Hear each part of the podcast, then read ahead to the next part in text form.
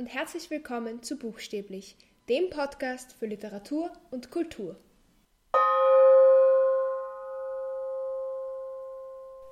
Heute geht es um das Buch Motherhood von Sheila Haiti, aber es wird nicht nur über das Buch gehen, sondern ich werde auch genauer auf ein Thema eingehen, das in diesem Buch behandelt wird und mich genau auf dieses Thema konzentrieren.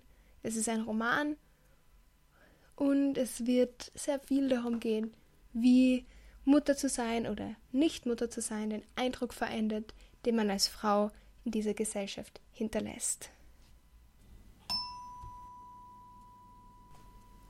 In dem Buch gibt es eine Erzählerin, die eigentlich in vielen kürzeren Abschnitten schreibt. Und es geht hauptsächlich um die Frage, ob sie Kinder möchte oder nicht. Sie ist Autorin, lebt mit ihrem Freund Miles zusammen und es ist auch nicht immer eine einfache Beziehung.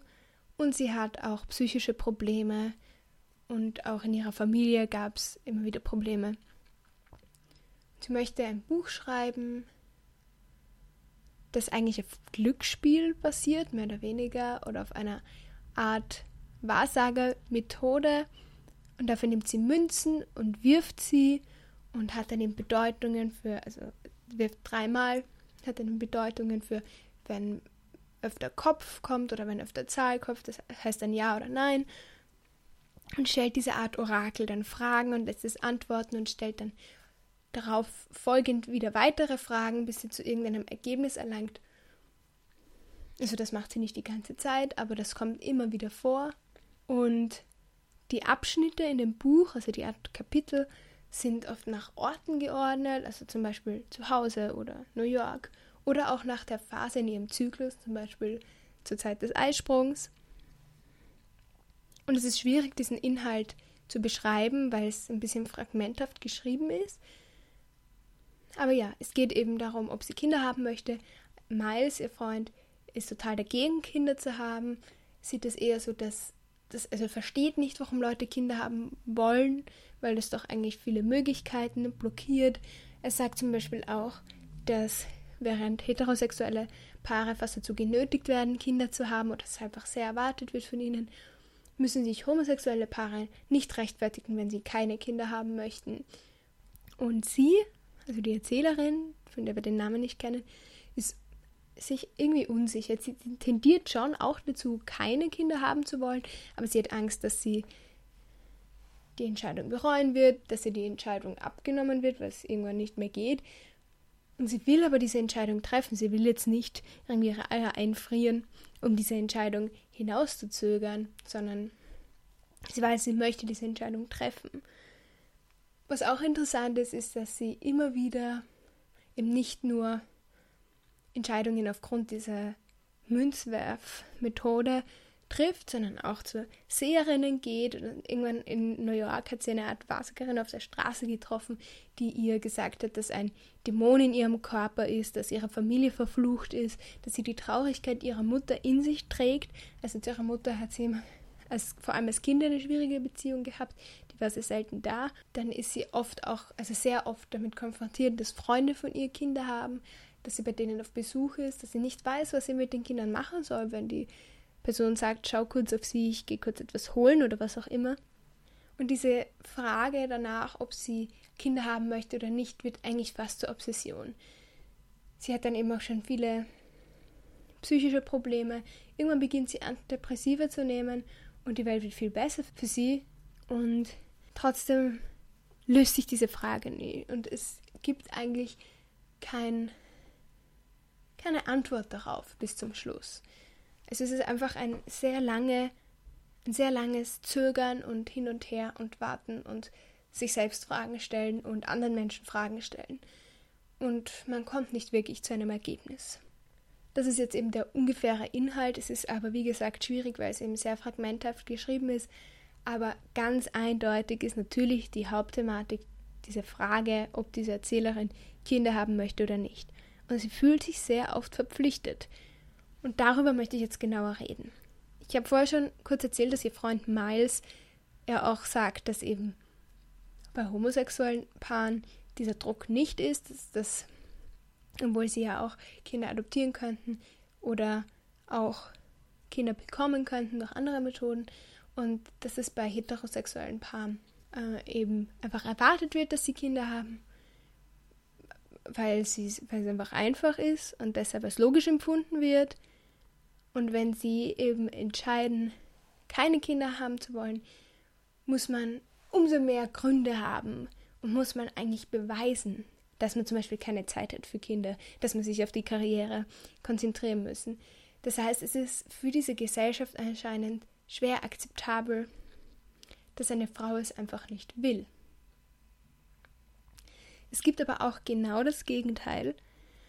Und zwar ist durch den Feminismus und durch die Kraft quasi gegen Erwartungen der Gesellschaft protestieren zu können, ist es passiert, dass viele Leute denken, dass es nicht feministisch ist, eine Familie zu haben, dass das nicht feministischen Werten oder Vorstellungen entspricht. Ich meine, es ist natürlich ein kompletter Blödsinn. Es geht ja einfach nur darum, dass man das Recht hat, selbst zu entscheiden, was man möchte und sich das nicht vorschreiben lassen will. Aber es ist ja jetzt kein Geheimnis, dass Feminismus leider oft in die Extreme getrieben wird. Und ich glaube, dass dann eben viele Frauen nicht wirklich wissen, was richtig ist für sie. Und für beides kriegt man Kritik. Es wird einerseits immer noch erwartet, dass man Kinder kriegt, aber manche haben eben das Gefühl, dass wenn sie sich als Feministin bezeichnet, dass das ungewöhnlich ist oder dass man das nicht machen sollte, dass man gesagt bekommen könnte, dass man das nur möchte, weil einem das von Anfang an eingeredet wurde. Aber wie gesagt, solche Leute sehe ich halt wirklich nicht als Feministen oder Feministinnen. Aber jedenfalls ist diese doppelte Erwartung einfach schwierig und auch dieses sich entscheiden müssen, will ich eine Familie oder will ich die totale Karriere Powerfrau sein? Es gibt wenig Raum dazwischen. Also in dieser Vorstellung. Und das macht es eben schwierig, weil es einfach schwierig ist für eine Frau zu sagen, ich möchte keine Kinder haben und nicht total dafür verurteilt zu werden von mehreren Seiten. Oder eben zu sagen, ich möchte Kinder zu haben und genauso viel Kritik zu bekommen. Und selbst wenn man sich entschieden hat und nicht nur darüber nachdenkt, sondern, also wenn man darüber nachdenkt, geben einem ja auch alle irgendwie sehr viele Tipps und Ratschläge, auch wenn man nicht danach fragt. Aber wenn man sich entschieden hat, hört das auch nicht auf alle geben ständig ungefragt ihre Meinung ab. Wenn man Mutter ist, kriegt man ständig Erziehungstipps, hat Vorurteile, bekommt Vorurteile, weil man Kinder hat. Wenn man keine Kinder hat, vermuten Leute oft sofort, dass man vielleicht keine Kinder haben kann und bemitleiden einen vielleicht sogar. Sie sagen dann vielleicht, oh, man sollte vielleicht darüber nachdenken, zu adoptieren. Und ja, Adoption kann toll sein, aber wenn man nicht will, dann muss niemand ein Kind adoptieren.